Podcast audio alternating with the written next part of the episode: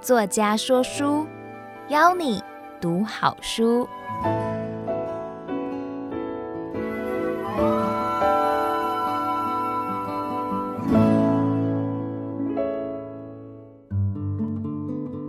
你好，欢迎收听爱播听书 FM 制作的书斋音频。作家说书，我是吴慧玲。今天换我来为您挑选哦，值得阅读的好书，让您花十五分钟的时间了解书籍的精华。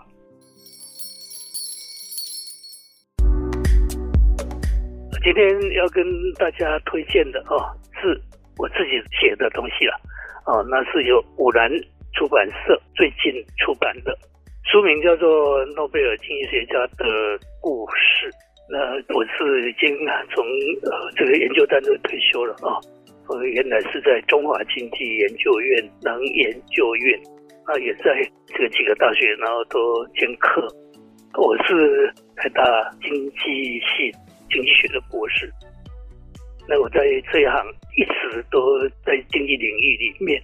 我为什么要写这本书呢？其实我自己在从小啊就对这个写作非常有兴趣，对呀。一些伟人啊，更是有兴趣的。很早啊，就已经在报章杂志啊写一些文章，介绍经济观念，然后应用在实际的人间啊一些的事件上面。重要的还是呃，在推广我认为的正确的经济观念。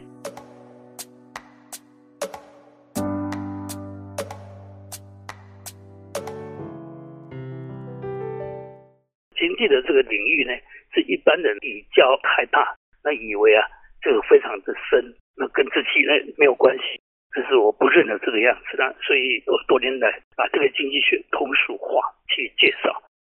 一九六九年，经济学啊就被纳入诺贝尔奖颁奖的这个行列。一九零一年开始的经济学被纳入这个行列，是在一九六九年。所以那个时候呢，在大学。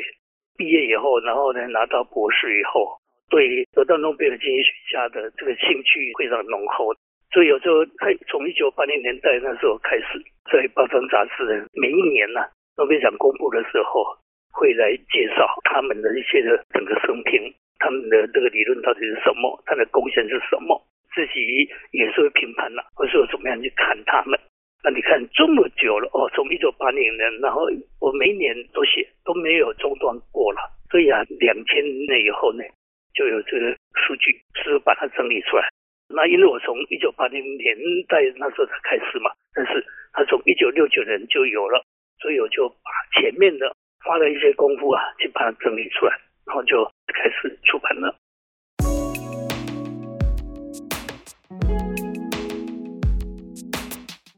那这本书呢，其实在开始出版的时候，在中国那边大家有兴趣，所以出版了简体字。我在介绍的时候是非常简单通俗，用我自己理解的把它写出来，对一般人呢应该能够看得懂，也比较知道他们到底在做什么。那另外一个这个特色呢，就是我会不是说一直都在恭维他们，那我就对他们的一些的这种说法啊，或者说他们的一些理论呢，那对呀。这个实际的这样一种社会，就有什么样的这个影响，我会啊做一些的评论。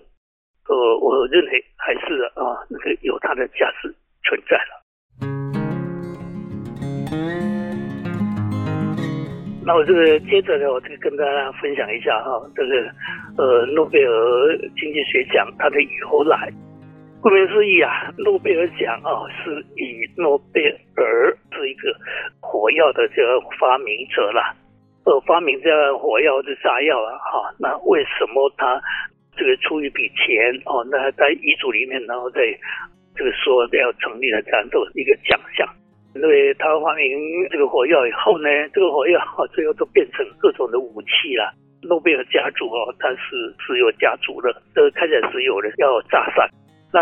就是发明火药，也是做正面的这样的这个用途。可是呢，以后啊，它就被用来武器啊，呃，杀伤人了。有一些媒体对于、啊，诺贝尔啊发明了这样一种炸药呢，他用这个负面的去解读了。然后他自己就觉得为人的这样一种好处呢，抵不过啊杀伤的这种结果，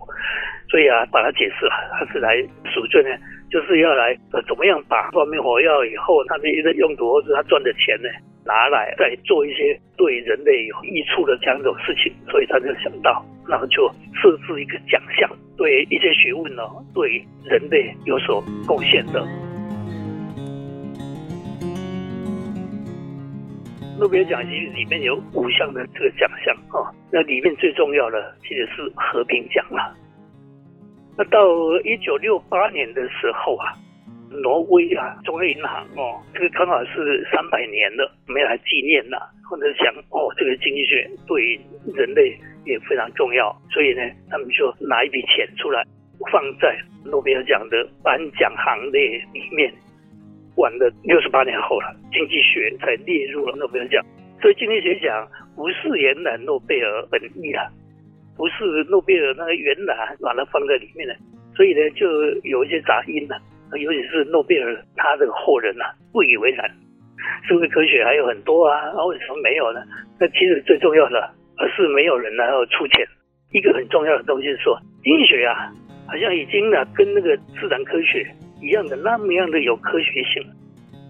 经济学呃怎么能够做实证呢？它也不能够在一个实验室里面做实验嘛。所以连那个得奖的，一九七四年诺贝尔经济学奖跟哪一克一起得奖的这个马尔达，他是左派的经济学家，他虽然得奖了，但是他认为啊，这经济学不应该列为诺贝尔奖项，因为他不认为它是一种科学。现在经济学是数理经济学、计量经济学他们挂帅啊，所以跟当初啊是呃完全不一样的了。有人把经济学家就分为三种：一种是真正的经济学家，一种是经济工程师，一种是特定经济利益的代言人。那我在呃经济领域里面已经进了几十年了哦，现在已经退休了。比较偏向哎，呃，那所谓的奥国学派，或是说芝加哥学派的自由经济啦，因为呢，我是认为他们才是以这个活生生的人呢、作为的对象。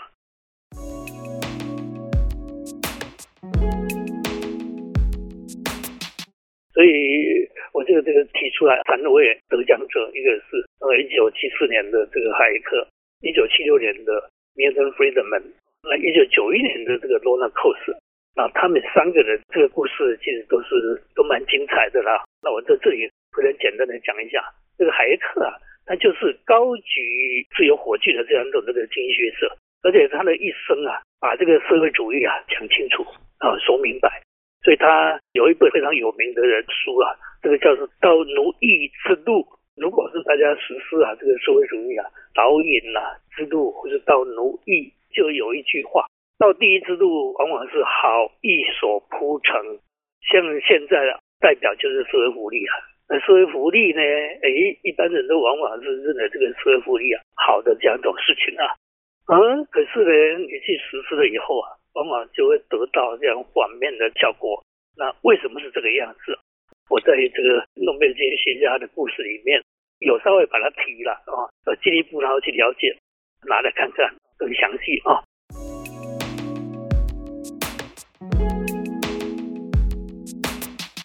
那第二位呢，是一九七六年的 Milton Friedman，他是非常有名的哦。这个尤其是在二十世纪的时候啊，啊，有人说他是唯一的一位这个经济学家，文笔很好，然后口才呢更好，然后他真的是一心一意啊，是为人类啊来努力啊，政治自由、经济自由啊是非常重要的。那对于这个共产国家、对极权国家呢，他是认为那一种体制是不好的。如果是那些国家哦，那个专制的国家，他们呢想要听啊，他也会到他们那里去说服他们呢、啊，要他们实施啊自由经济了。那也因为是这个样子呢，就会被人家说去为虎作伥啊，然后去帮助啊这些独裁者啊，或者去发展经济啊。所以真的他没有资格，然后来得到这个诺贝尔奖了啊。所以他得奖的时候。也受到了非常多的这样一种这个呃人家的抗议啊，其实他是非常好意啊，要让国家的改变，的人民呢会呃这个走向幸福的道路了。哦，他也去跟啊中共的那个赵紫阳啊，然后去会面的两个小时啊，然后来跟他讲自由经济这件事情啊，啊非常可惜啊，中国呢还没变成自由民主国家啊。不过呢，呃，我就觉得他应该有生根的了啊。然后他呢有一个名言呐，啊，这个名言：天下没有白吃的午餐。啊，天下没有白吃的午餐，什么东西都要付出代价的啊，这个是非常重要的东西啊。其实，呃，经济学也可以说啊，这个我们的一些的东西都是稀少的，那你要用资源呐，一定要付出代价，所以你一定要去做选择，你要选择代价最低的，效益最高的。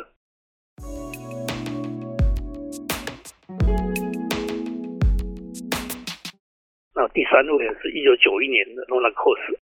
才去世没有几年哦，经济学界应该是最长寿的，他是去世是一百零三岁，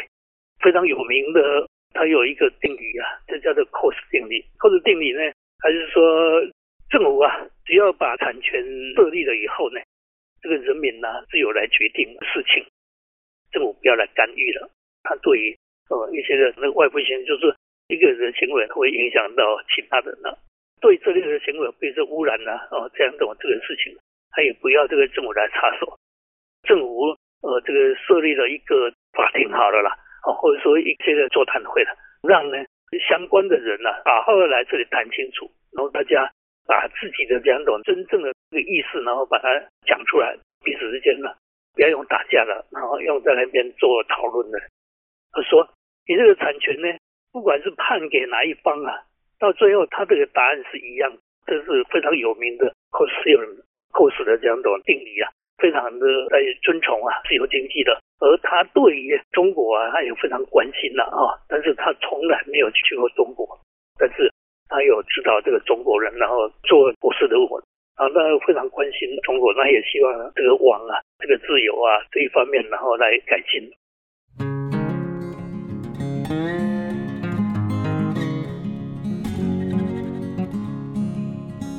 那其实他们三位啊，在我看来呢，其实都蛮了不起的，而且是非常接地气的。这个故事啊，他一直在反对黑板经济学。比如说经济学啊，那不不不是只有在黑板上，然后呢在那边写的啊，坐在摇椅上啊，然后在那边做思考的，是要实际的这样一种人间呐、啊，这些问题，然后怎么样去解答的。所以他非常接地气的经济的名家。所以大家如果有兴趣呢，先把。这个诺贝尔经济学家的故事里面，把他们的这个看完了以后，能够把我的那个专书看一看，大家应该是会有一些这个感想。